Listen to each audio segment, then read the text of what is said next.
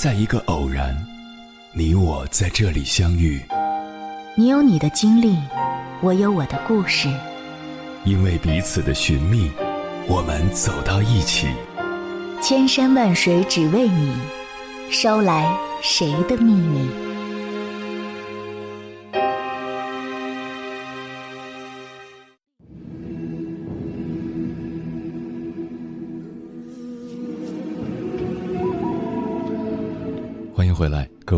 夜行者，这里是正在直播的中国交通广播，千山万水只为你，深夜不孤单。我是迎波，绰号鸭先生。我要以黑夜为翅膀，带你在电波中自在飞翔。人到中年，看到很多影视剧中的爱情片段，总感觉有点违和。这些人爱的惊天动地，到底在折腾什么呢？明明女主喜欢男主，却非要搞什么暗示，让对方猜来猜去，不弄出一堆误会不罢休；或者男主隐藏身份和女主相恋，好端端的贵公子却假扮穷光蛋，真相泄露时，女主还不依不饶玩离家出走；要不就是两个人为了一些莫名其妙的事情而吵闹，双方互骂对方无情无耻、无理取闹。最后，女主大喊：“你到底还爱不爱我？”每当这个时候，我都很想问一句：“大姐，您平常不上班的吗？有什么话不能敞开了说吗？”中年夫妻的生活现状，难道不是大家都这么忙，哪来的闲工夫扯这些有的没的？中年人的日常，其实早已暴露了夫妻关系的真相。老公走到老婆跟前，暗搓搓地说：“后面几天我要出差。”老婆还沉浸在辅导娃作业的怒火中不能自拔，头都不抬，牙缝里挤出一句：“几走几回？”老公语气更加低沉：“周二走，周四回。”老婆说：“哦，别忘了周五一早要带孩子去打预防针，还有让物业周末过来修一下漏水的窗户。”还有周末要给你妈过生日，赶紧给她买个礼物，都记住了。老公如释重负，好嘞，立刻跑到厕所蹲坑去了。整个沟通过程非常有效率，没有一句废话。年轻人才玩猜猜猜的游戏，中年人只管信息是否有效传递。年轻时你侬我侬，甜言蜜语，心里都是小心思。中年时直截了当，直抵灵魂，谁都别当小可爱。所以，如果你问男女之间有没有可能拥有纯洁的友谊，当然可能了。中年夫妻就是呀，不光是纯洁的友谊，而且进化成了钢铁般牢固的兄弟情，简直感天动地。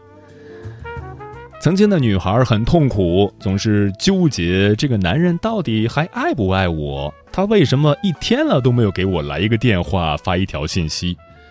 中年妇女就很豁达，再也没有那么多绕指柔了。老公要是突然发个微信说“我爱你”，首先肯定是警惕，这哥们儿是不是又没钱在游戏氪金了？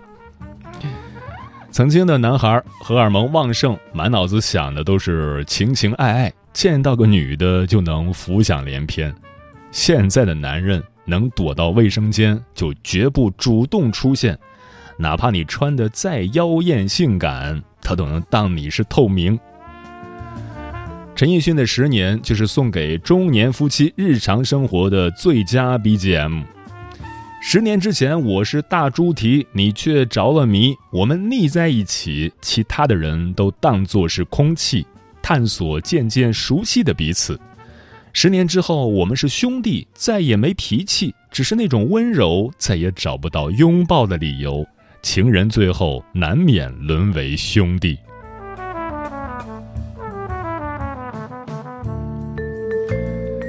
倒也不是没了爱情做不成情人，实在是现实太残酷，逼着中年夫妻们不得不摒弃小浪漫，结成兄弟连。通常男人前一天晚上才出差回来，凌晨一点蹑手蹑脚进了家门，第二天又开一整天的会，晚上继续陪客户吃饭，KTV 里都能唱睡着，浴场里都能洗虚脱。而女人除了上班，还要忙家里的锅碗瓢盆，陪孩子作业，吼得昏天黑地，弄不好还有个老二在旁边捣乱，一片狼藉，鸡飞狗跳。你说，在这样的情形下，他一天到晚爱来爱去的，多伤感情啊！关键很多事情，如果还是把对方当成夫妻，就很难接受；但如果把对方当成兄弟，就迎刃而解了。什么情人节啊、七夕节啊、纪念日啊，凡是情人间玩浪漫、浪费钱的事情，一律拜拜。双十一时各捧手机，你去秒杀，我来抢券儿，并肩作战，一起剁手，不是更加实惠吗？两个人走在街上，也不用管男人两只眼睛四处乱转找美女看。老婆是谁？生死之交的兄弟，可以主动对老公说：“你看。”那边有个美女，前凸后翘，正是你喜欢的类型。老公悄悄地仔细看了一眼，沉吟一声：“嗯，不错，就是大腿粗了点儿。”在共同的点评中，兄弟情又得到了升华。什么样的夫妻能过得长久？根本就没有。常言说得好：“夫妻本是同林鸟，大难临头各自飞。”要想日子过得去，还是得靠大兄弟。兄弟齐心，其利断金。为了在人生的道路上一起打怪升级，走上巅峰，只能挥别夫妻，从此兄弟一生一起走，那些日子不再有。所以，中年夫妻们不需要那些你情我爱的电视剧，不需要那些苦恋虐恋的爱情歌曲，真正能歌颂中年夫妻，能让老公对老婆深情演绎的。也只有小沈阳的《我的好兄弟》了，我的好兄弟心里有苦，你对我说，人生难得起起落落，要一起坚强的生活。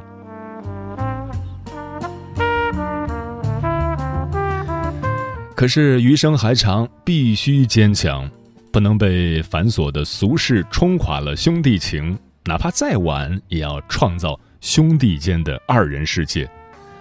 不过，你要以为每晚躺在床上就是忙着互交公粮，那就错了。中年人重视的是精神层面的交流。老婆说：“我跟你说，我们公司那个 Gloria 今天带了条 Burberry 的围巾来公司，她说是在英国买的，比国内便宜百分之二十呢。”老公说：“是吗？我今天刚和我们英国工厂开会吵了一架，他们总想着跟我们收大笔的研发费，真是欺人太甚。”老婆说：“别真生气啊！不过我觉得那条围巾是真不错，百搭的，戴上后既高贵又低调，而且我穿肯定比她要好看。”老公说：“那肯定的。总之，我顶住了压力，就是不同意。他们威胁我说这是总部的意思，那大家就升级吧，看老板怎么说。”老婆说：“谁怕谁呀？你们同事有没有谁最近去英国？让他给我带一条吧，网上买的，谁知道是真是假？”老公说：“我看看吧，最近公司新来了一个小年轻，冲劲儿十足，我得小心点儿，别让他顶了我的位子。”这样鸡同鸭讲的灵魂对话，每个晚上都在继续，可见一到深夜，钢铁兄弟就有变成塑料兄弟的危险。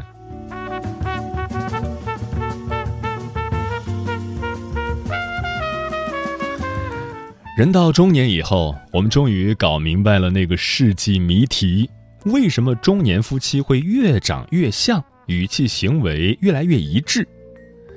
原来上天安排我们相遇，成为彼此的灵魂伴侣，不是因为我们是对方的 Mr. or Mrs. Right，而是因为我们本就是失散多年的兄弟啊！只是在惨烈的人生战场上，任谁也免不了儿女情长，英雄气短。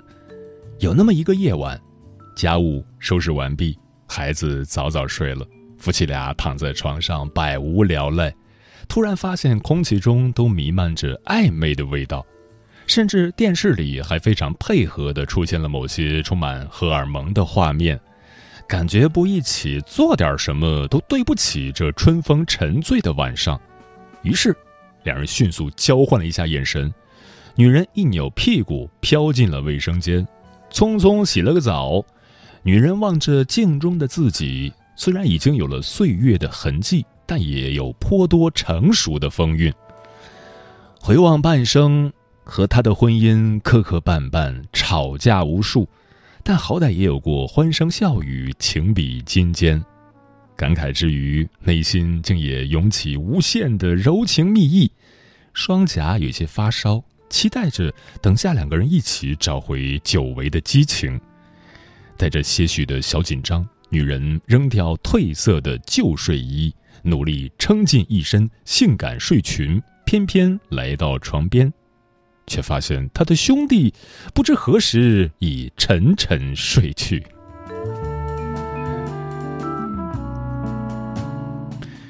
于是我又想起了那个很经典的问题：男女之间有纯友谊吗？脱口秀演员王思文说：“有，我和我老公就是，因为就算我穿成透明的站在他面前，他也当我是透明。”这是他在一档节目里的吐槽。结婚几年，夫妻变成了好兄弟，睡觉时双人床换成上下铺，老公变成睡在上铺的兄弟。生孩子时，连剖腹产都可以变成为兄弟两肋插刀。虽然有不少调侃和玩笑的成分，但却道出了现实中的一种夫妻相处模式。结婚多年，夫妻感情越来越淡，两个人的关系也从爱情退到了友情。而友情最讲究的是什么？是义气。接下来，千山万水只为你，跟朋友们分享的文章名字叫。做人要讲义气，做夫妻也要讲义气。作者林晚央。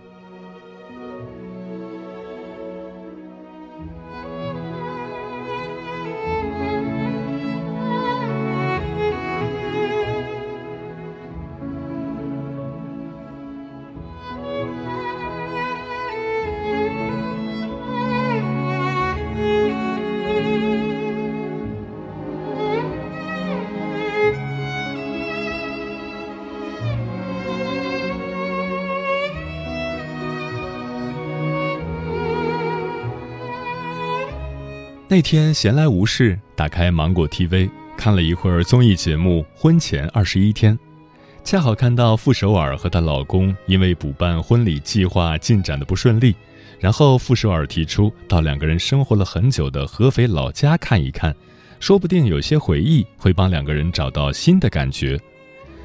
合肥是傅首尔和她老公老刘定情结婚的地方，当两个人回到曾经住过的房子里。看到十年前在婚礼上穿着的那件婚纱，以及曾经用过的物品，一向看起来很强势、不愿意展现脆弱的傅首尔突然就哭了。没有走入婚姻或者刚结婚不久的人可能会理解不了，多半要感慨：一向大大咧咧的傅首尔怎么到了这个综艺就变矫情了？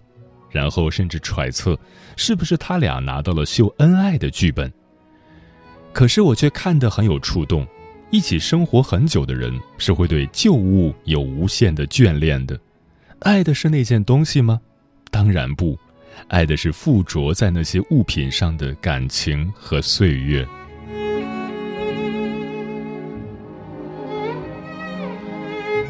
我理解傅首尔，是因为好巧那天我和老公一起整理旧物。他看到我一件六年前的羽绒服干干净净的收在衣柜里，忍不住感慨：“怎么这件衣服现在还留着呀？要不今年就扔了吧，多半也不会再穿了。”我在那件衣服上摩挲了又摩挲，几乎是用叹气的声音说：“可是老公，你吗？这是那一年你领了奖金给我买的第一件还算贵的衣服，那天你很兴奋，说终于可以让我过上好日子了。”他说：“我知道，所以前年、去年看到你把这件羽绒服拿出来晾，又再塞进柜子里，我都不忍心说什么。可是今年还要再搬家，你还是不打算扔吗？”最后，我还是把那件衣服干干净净的收起来。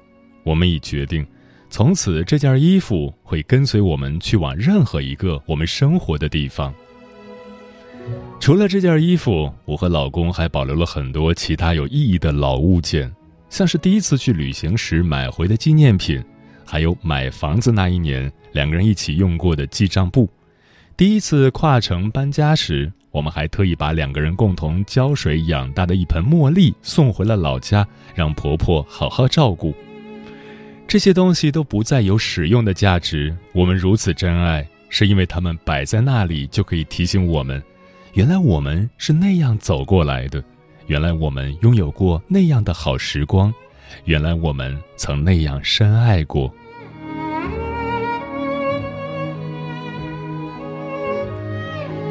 那件婚纱至于傅首尔也是同样的意义。傅首尔说：“看到了那件婚纱和那些老东西，所有曾经的幸福浪漫就都被唤醒了。是这些东西帮助夫妻度过了一些艰难的时刻。”这，一看就是结婚多年的女人才能说出来的话。我曾经写过一篇文章，说自己和老公相爱十余年，这期间我常常原本打算离个婚的。但又因为某个瞬间决定再爱这个男人一次，是什么瞬间呢？就是在看到了某件东西，然后想到某一年他走两条街只为给我买一小碗馄饨的瞬间。我也曾经很好奇，何以突然爆红的傅首尔要钱有钱，要名有名，却还是要和看起来一无所有的老刘厮守这段婚姻。但是看了婚前二十一天，我突然就明白了。因为傅首尔和老刘之间有过太多那种想起来就要流泪的温暖瞬间。每次看节目时，我都有留意到，不管是逛街也好，或者出门遛弯也好，傅首尔从来没有拎过什么东西，倒是老刘手里常常满满当当。在最新一期的节目里，我才知道，原来当年老刘就对傅首尔承诺过。只要他有一只手空着，就绝对不让傅首尔承担任何重量。看到结婚相册上的文字，傅首尔很动容，因为那上面写的其实是方大同的歌词。而当年还在恋爱时，老刘为了让傅首尔开心，特意去学了很多方大同的歌，一起去 KTV 时就唱给傅首尔听。傅首尔也做过许多让老刘感动的事情。节目里，他们的老朋友像开玩笑一样说起一件往事，就是在两个人还没有完全确定恋爱关系的时候，傅首尔有次和另外一个男性朋友约好一起去看电影，可是走到电影院门口的时候，那么偶然就碰到了老刘，他一个人蹲在电影院门口，说是要等人，不知怎么一回事，傅首尔就放弃了约会，对同来的朋友说。对不起，我今天真的不能和你一起看电影了。傅首尔选择了老刘。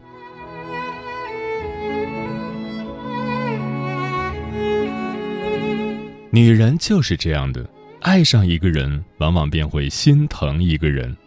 再后来，老刘过得艰难，遇上家人生病，两个人又都没什么钱，傅首尔就说：“没关系，只要我们靠自己的话，什么都会有的。”他对老刘承诺，永远不会让他一个人努力。那天重回合肥，坐在当年两个人约会时坐过的台阶，傅首尔还是这么对老刘说。他说了一句让我很感动的话：“你知道，我这十一年来过得并不幸福，但做女人也应该言出必行，承担责任。女人未必就得依附男人存活，女人对自己的选择也要负责任的。”傅首尔对老刘说：“我始终都不愿辜负别人，我总是希望我的父母想起来做我的父母是幸福的，希望我的儿子觉得做我的儿子是幸运的，我也希望你选择了我是幸运的。”今年结婚第八年的我，一下子就听懂了这些话背后的两个字：义气。天长地久，夫妻之间除了生出情分，也一定会生出义气的。为什么夫妻之间有过那么多至暗时刻，但有的人就是携了手，白了头？生活的够久，你就会明白，是彼此之间真真切切存在过的快乐与温暖，是多年共赴风雨路结下来的义气，支持着每一对夫妻走下来。相信我。任何人的婚姻一定都有局语，一定都有无数个想要离婚的时刻。但那些最终没有离散的夫妻，一定是因为他们之间快乐的瞬间大于痛苦的瞬间，一定是因为他们都更懂得珍惜那些一起拥有过的快乐。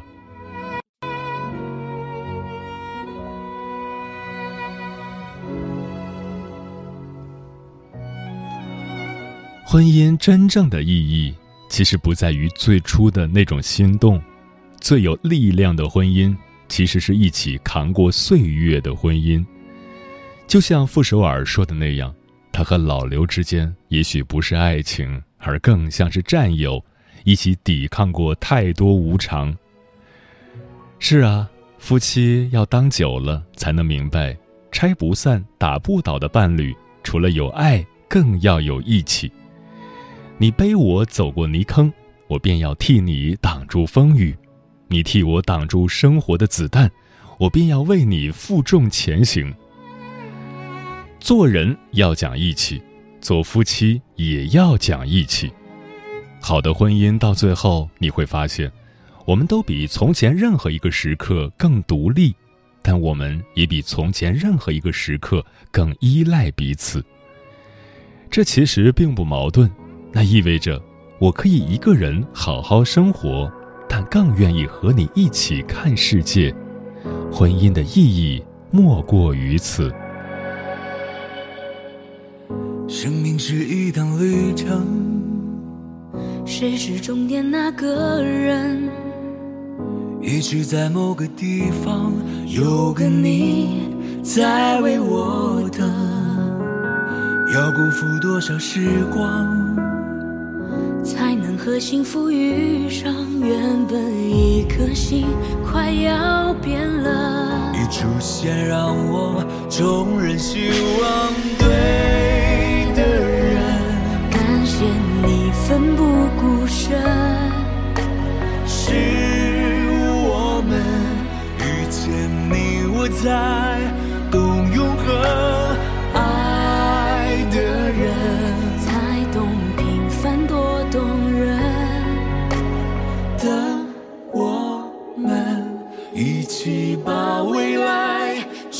完成。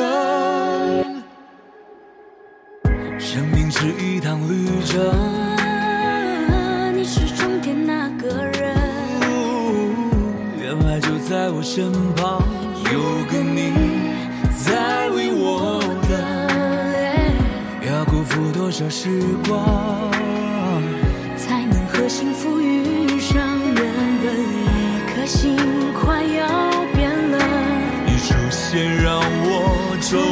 人希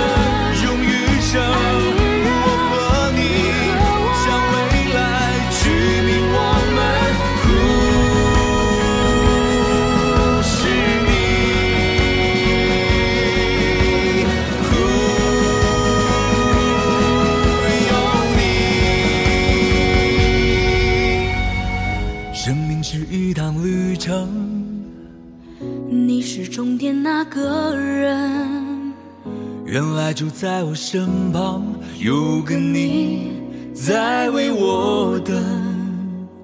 要辜负多少时光，终于和幸福遇上。